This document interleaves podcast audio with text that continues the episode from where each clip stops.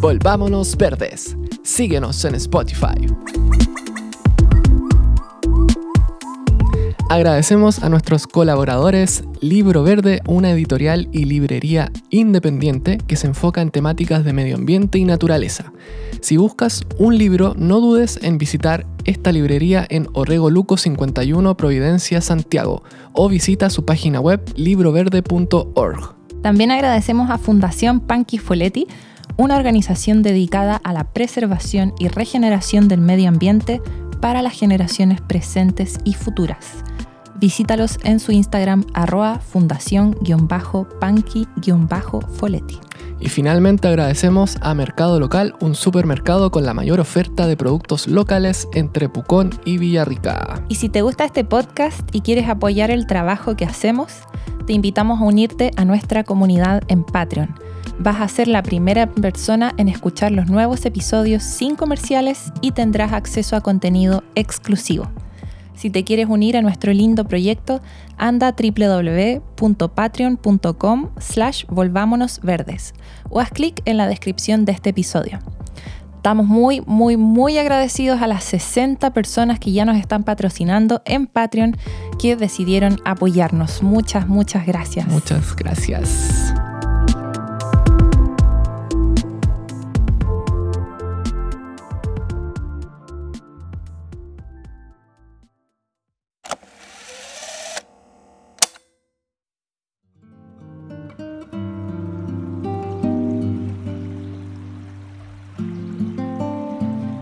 Estamos más conscientes de los impactos ambientales que tienen nuestras actividades. Nos esforzamos por consumir de manera más responsable productos que tengan un menor impacto ambiental. Sin embargo, al consumir un producto o servicio tenemos que estar atentos al greenwashing. ¿Qué es el greenwashing, Katy? La palabra viene, o sea, está en inglés obviamente, greenwashing. Se puede traducir al castellano como ecolavado o lavado verde de imagen por ejemplo. Hay otras formas de traducirlo también.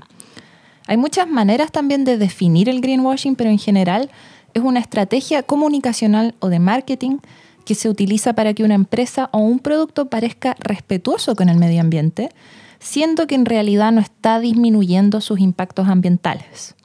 O sea, promueves una imagen ambientalmente responsable que no es real. ¿Y por qué lo hacen muchas empresas? Porque lo verde está de moda. Todas las personas queremos ser sustentables, se ve bien. Y cuando una marca es aparentemente más respetuosa con el medio ambiente, obtiene una ventaja competitiva desleal frente a otras marcas, incrementa sus ventas y por lo tanto sus ingresos. Ojo que aquí estamos hablando de greenwashing en términos de empresas privadas que venden productos o servicios, pero podemos ampliar lo que entendemos por greenwashing y Podríamos, no sé, hablar de instituciones públicas, compañías públicas, organizaciones no gubernamentales como ONGs, fundaciones o incluso un podcast. Pero, ¿y por qué sería malo el greenwashing? Aparte de lo obvio que es estar mintiendo, eh, diciendo que eres e-, ecológico cuando no lo eres. Claro, claro, porque estáis mintiendo, pero aparte de eso, porque en el fondo le estás permitiendo a las empresas seguir contaminando, seguir emitiendo CO2, por ejemplo, seguir haciendo los negocios como lo han hecho siempre, como de costumbre, mientras todas las personas creen que lo están haciendo bien. Mm. En el fondo, el daño ambiental continúa y nadie hace nada. Ese es el problema. También nos distrae a nosotros, los ciudadanos, a, que también consumidores nos dicen, pero primeramente ciudadanos y ciudadanas, que estamos realmente preocupados por el estado de la Tierra. O sea, nos hacen creer que todo está bien, que los problemas ambientales están siendo solucionados, cuando en realidad no es así. Entonces pensamos que al comprar un producto o un servicio estamos ayudando al planeta. Y también es malo porque le están quitando el foco a las empresas que genuinamente sí son responsables con el medio ambiente y sí están haciendo eh, cambios positivos. Más encima, cuando se descubre, siempre sale a la luz, muchas veces, que cierta empresa practica el greenwashing, en el fondo lo que ocurre es que disminuye la confianza de nosotros, consumidores, ciudadanos, en general y ya, ya no confiamos en ninguna marca. Pensamos que todas son mentirosas y al final todas las personas salen perdiendo, todas las marcas, todas las empresas. Katy, para que nos podamos hacer una idea de cómo reconocer el greenwashing, ¿hay ejemplos conocidos? Sí, a nivel internacional hay muchos, muchísimos. Los más conocidos que alcancé a leer son especialmente empresas de aerolíneas, empresas automotrices de combustibles fósiles. Por ejemplo, el caso de estos aviones de bajo costo, low cost, especialmente en, Europa, en Estados Unidos, que hay un montón.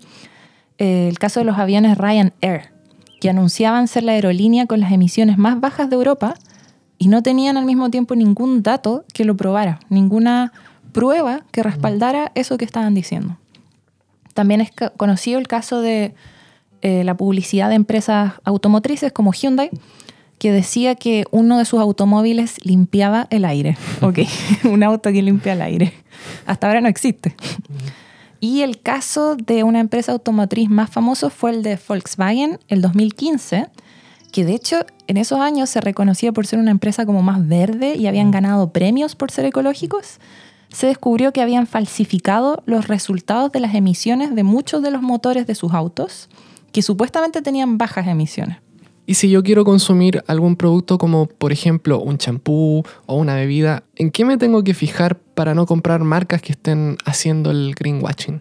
Hay ciertas señales que ya se han identificado, hay en total, bueno, deben ser más, pero las definieron en siete. Aquí vamos a dar un resumen de estas de cómo reconocer el greenwashing cuando vayas a comprar, por ejemplo, al supermercado.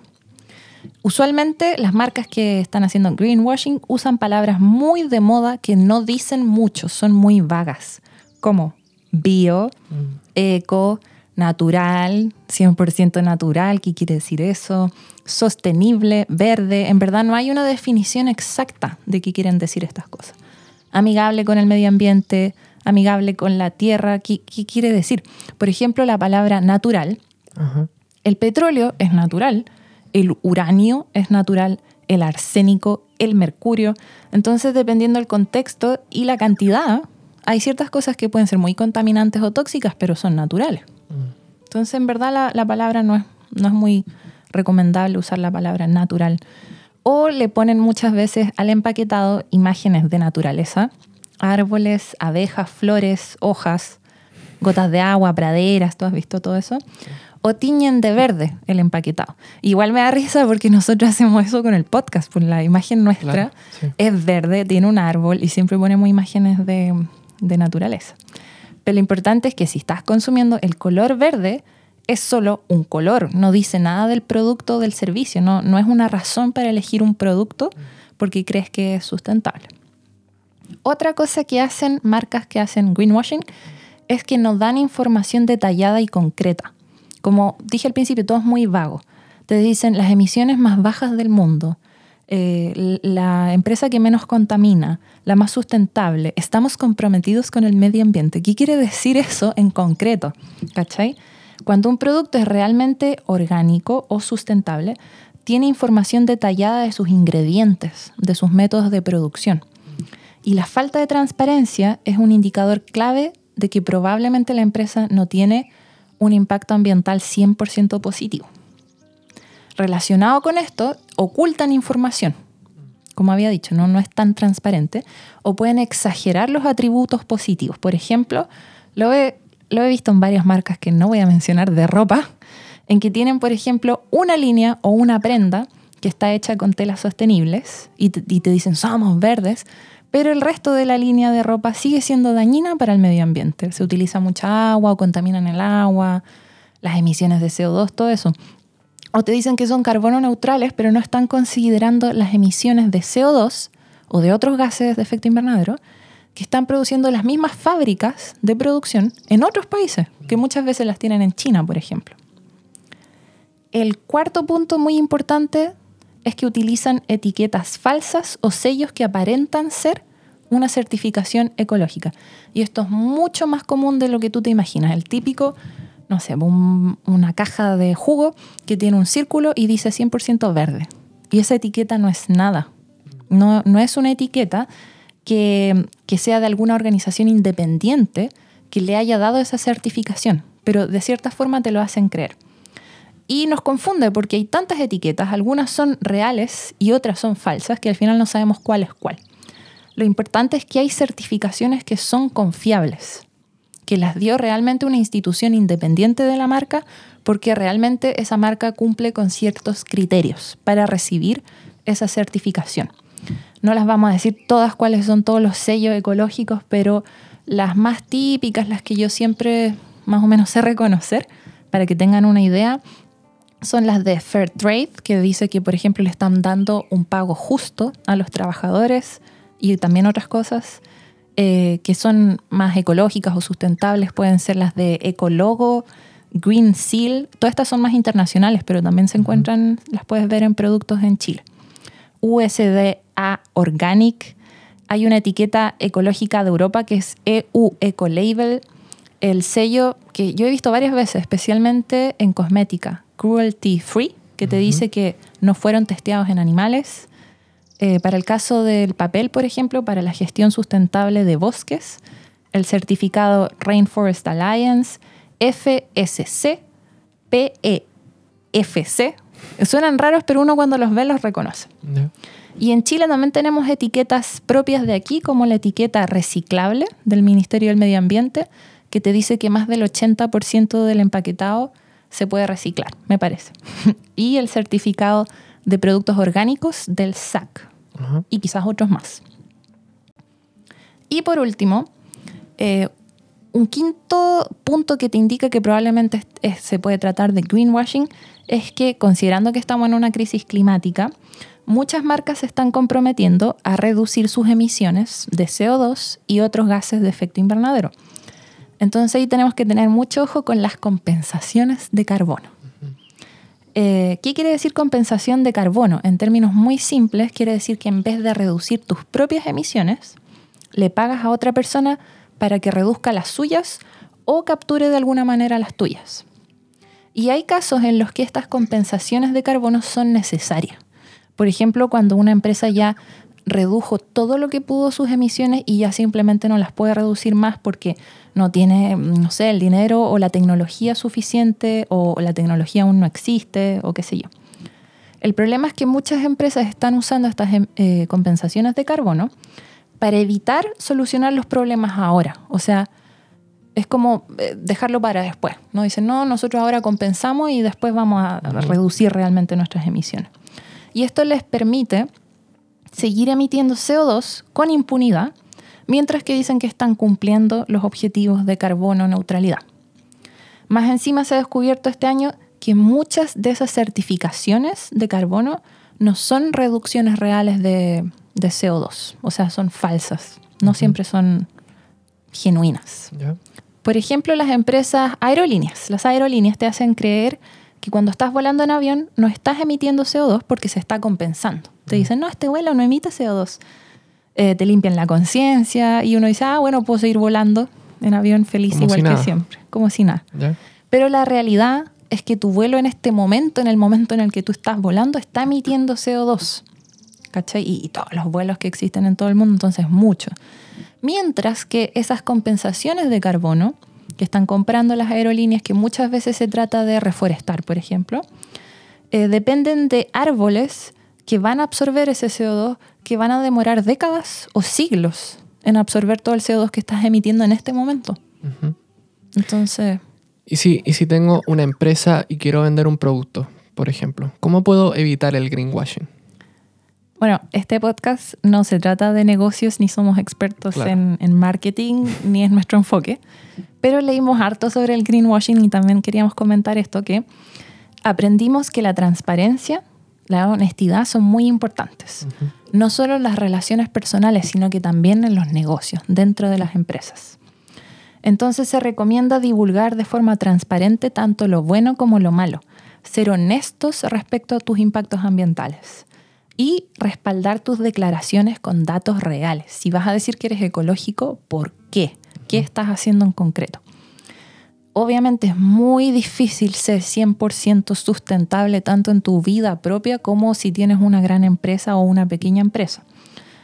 Imagínate, hay que considerar toda la cadena de suministro, desde el diseño del producto, la selección de materiales, fabricación de los productos, el envasado, el transporte, el almacenamiento, la distribución, el consumo y después cuando, una vez que ya fue consumido, ¿qué pasa después con los desechos, ¿no?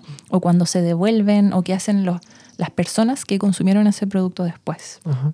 Tienes que considerar el uso de, la energía, el uso del agua, las emisiones, los contaminantes, los residuos, si el empaquetado se puede reciclar o no, es mucho, es realmente mucho y requiere mucha inversión, planificación, tiempo, energía y todo. Entonces, no, no vas a volverte sustentable de un día a otro, obviamente. Por lo tanto, no tienes que decir que eres sustentable mm. eh, si no lo eres. Entonces hay que empezar de a poco, paso a paso, no saltar diciendo, oh, soy el más ecológico, si todavía no lo eres. No exagerar tu progreso, por lo mismo. Y ser honesto incluso con los clientes. ¿Cachai? Decirles, mira, eh, esto va a ser un proceso largo, no somos completamente sustentables, pero queremos llegar a hacerlo, estas son nuestras metas, eso es muchísimo mejor. Y idealmente contar con una validación independiente, con un sello ecológico real, eh, que quiere decir que un organismo independiente analizó tu producto y certifica que se produjo de manera más sustentable, que no contaminó, que no, no sé, pues que no testeaste en animales, que estás dando un pago justo a tus trabajadores, etc. Ciertamente por lo que vi en varios informes, especialmente había un informe muy interesante de las empresas, las grandes multinacionales de la ropa, decía que las empresas están aprendiendo con la experiencia, realmente. O sea, estaban mejorando, pero estaban muy lejanas del ideal que quisieran. Siguen contaminando muchísimo, pero están aprendiendo a ser más transparentes, a dar más información. Eh, por ejemplo, las empresas de ropa se refería especialmente.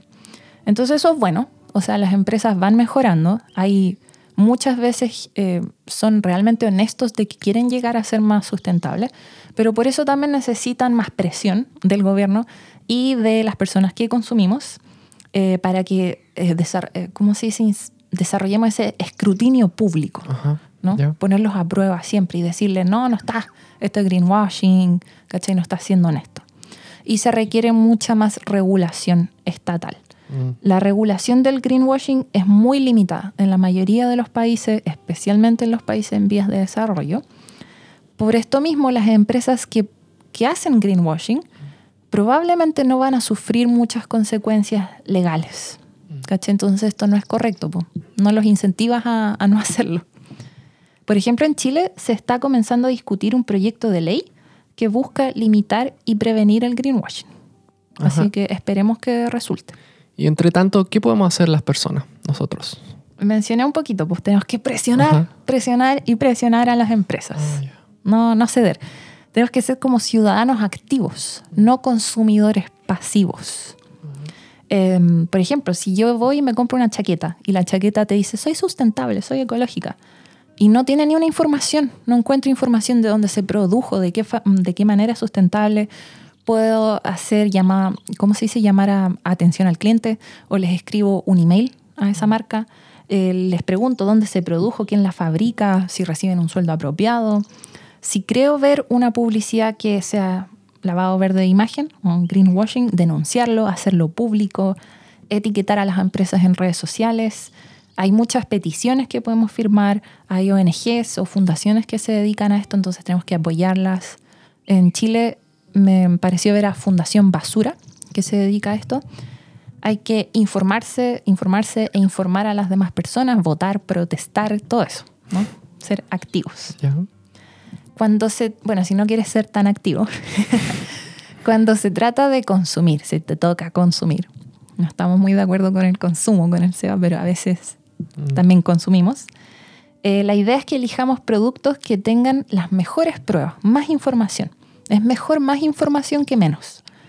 Eh, que tengan certificados que podemos reconocer como fiables. Y también se recomienda consumir productos locales. Y no es que, tu producto sea local quiere decir que es más ecológico, pero por lo menos te acerca a los productores. Mm. Entonces hay un mejor control. Por ejemplo, si tienen un gran impacto ambiental, nos vamos a dar cuenta antes y se puede controlar antes. En, no, en cambio, si compras una chaqueta que se produjo en China, donde están contaminando el agua, nunca vas a saber. Claro. Pero como habíamos dicho con él se va, ¿cierto? No creemos que la solución sea simplemente que sigamos consumiendo igual al ritmo en que lo estamos haciendo, pero puros productos más ecológicos. Claro. al final igual va a haber un impacto. O sea, siempre abogamos por menos consumo. No creemos que, que, si las empresas van a seguir creciendo infinitamente, sus ganancias van a seguir creciendo al infinito, esto no es sustentable. O sea, siempre van a tener impacto si continúan creciendo así, especialmente las grandes empresas multinacionales. Así que nos estamos llamando a que consuman más, pero productos más verdes. Y volviendo a algo que mencionaste al principio, de que nosotros como podcast también usamos el color verde, de hecho, mm. E imágenes de la naturaleza. Todos podemos caer en el greenwashing, hasta nuestro propio podcast. No sé. Eh, es bueno que nos hagamos esa pregunta. Si bien entendiendo greenwashing como empresas que venden productos o servicios, nosotros no estamos vendiendo, ni siquiera los episodios se venden, son gratuitos. Y no tenemos la intención de vender poleras ni tacitas con el logo de Volvámonos Verdes. También podríamos caer en este pecado del greenwashing. O sea, podríamos estar dando una imagen más sustentable o más verde de lo que realmente es el podcast o de lo que realmente somos nosotros. De hecho, mientras leía de, greenwashing y de todo esto, eh, muchas personas pueden caer en esto sin darse cuenta, especialmente en las empresas, no con una mala intención, ¿cachai? Consciente de, hacer el mal y de mentir, sino que eh, por, problemas de comunicación, porque no sabían, por ignorancia. Mm. Entonces, cualquier persona, entidad, gobierno, ahora tenemos un gobierno ecológico supuestamente, empresa que se pronuncie públicamente a favor del medio ambiente, incluso nosotros, eh, tienen que tener mucho cuidado con sus palabras y con las consecuencias de lo que sea que tú hagas. Entonces, es bueno que te preguntes eso, Seba, es bueno que hagamos ese autoanálisis. Eh, siempre hemos intentado ser muy honestos. Cada vez que hablamos de un tema como de la comida, del transporte, hemos sido honestos allá y nosotros, como estamos por casa. y, hemos volado en avión. No quisiera volver a volar en avión nunca más, pero no sé cómo, no sé si eso resulte. Hemos andado en auto, hemos consumido carne también. Estamos aprendiendo muchas cosas, no somos 100% sustentables bajo ningún concepto. Hemos comprado ropa de marcas cuestionables también, de grandes multinacionales. Por lo mismo, igual tú y yo no somos influencers ni somos como personas que nos presentamos como 100% ecológicas ni nada de eso. Mm. Estamos aprendiendo. Claro. Mm. Y, ojo, el podcast no se llama Somos Verdes, se llama Volvámonos Verdes. Claro, estamos tratando de ser verdes. Eso lo pensamos desde un principio, esto es como un proceso de transformación mm. en el que somos nosotros, nuestras familias y todos quienes nos escuchan. Al tratar de reconocer el greenwashing en nosotros o en otros, creo que es importante preguntarse también cuál es la intención detrás de eso. Mm. ¿Hay una intención genuina de disminuir los impactos ambientales, de cuidar la naturaleza?